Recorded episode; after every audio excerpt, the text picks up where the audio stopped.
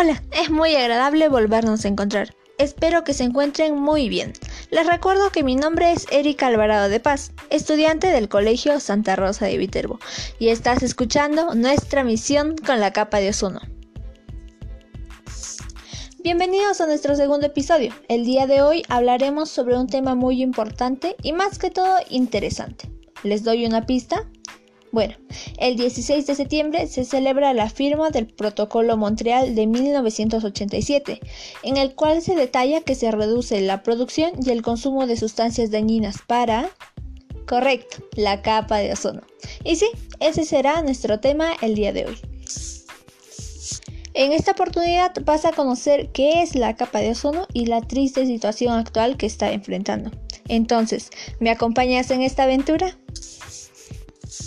Lamentablemente estamos viviendo una situación muy difícil. Sin embargo, para nuestra capa de ozono lo es mucho peor. Bien, es momento de recordar.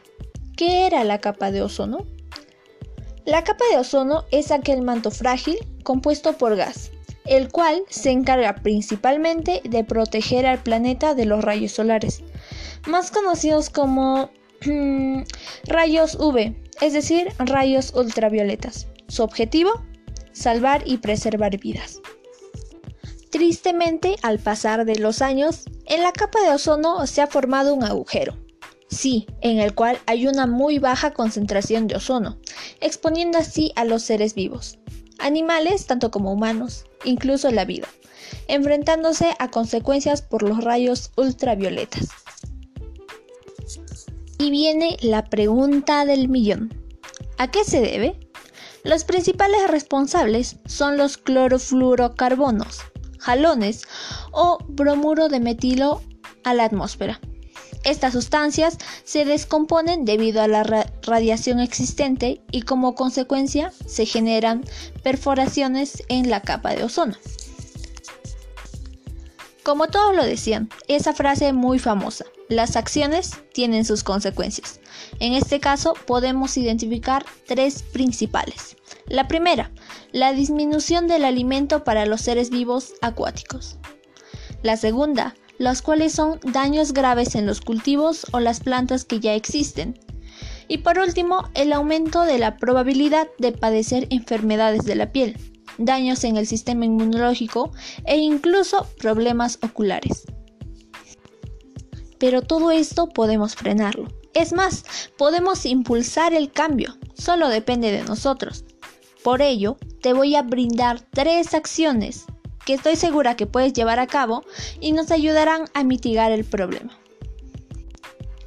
La primera, evitar usar aerosoles o incluso sprays que tengan gases. Estos productos tienen como ingrediente estrella sustancias o compuestos contaminantes, los cuales obviamente al entrar y hacer contacto con nuestra atmósfera van a llegar a producir el gas de ozono, encargado de las perforaciones existentes en nuestra capa de ozono. Mi segunda propuesta es dejar de quemar los desechos. Sí, lo dijeron muchas veces y de hecho las personas que promueven esta acción tienen mucha razón. ¿Por qué? Porque cuando se quema la basura, ya sea en un lugar abierto o uno cerrado, aparte de correr el riesgo de producir incendios, también se emiten sustancias tóxicas al aire a través del humo, siendo así como puede causar enfermedades respiratorias y deteriorar la capa de ozono, puesto que estos componentes se liberan en nuestra atmósfera. La tercera y no menos importante es usar bloqueador solar. Como ya lo mencioné, el daño a nuestra capa de ozono es tan inmenso que los rayos ultravioleta ingresan al planeta. Por eso, usar un bloqueador con un filtro protector nos va a ayudar a evitar principalmente uno de los efectos más reconocidos de este problema, el cáncer de piel y muchas otras consecuencias. Con todo lo mencionado, logramos deducir que el daño a la capa de ozono es un tema muy delicado. Estoy segura que tú vas a generar conciencia y reflexión. Todo esto para poder frenar este problema. Finalmente, te invito a compartir este podcast, el cual pienso será un gran aliado para frenar la problemática. Gracias por permitirme llegar hasta aquí. Nos encontramos la próxima. Pero recuerda, es increíble que el planeta pida ayuda a gritos pero es más increíble que nadie la escuche. Muchas gracias.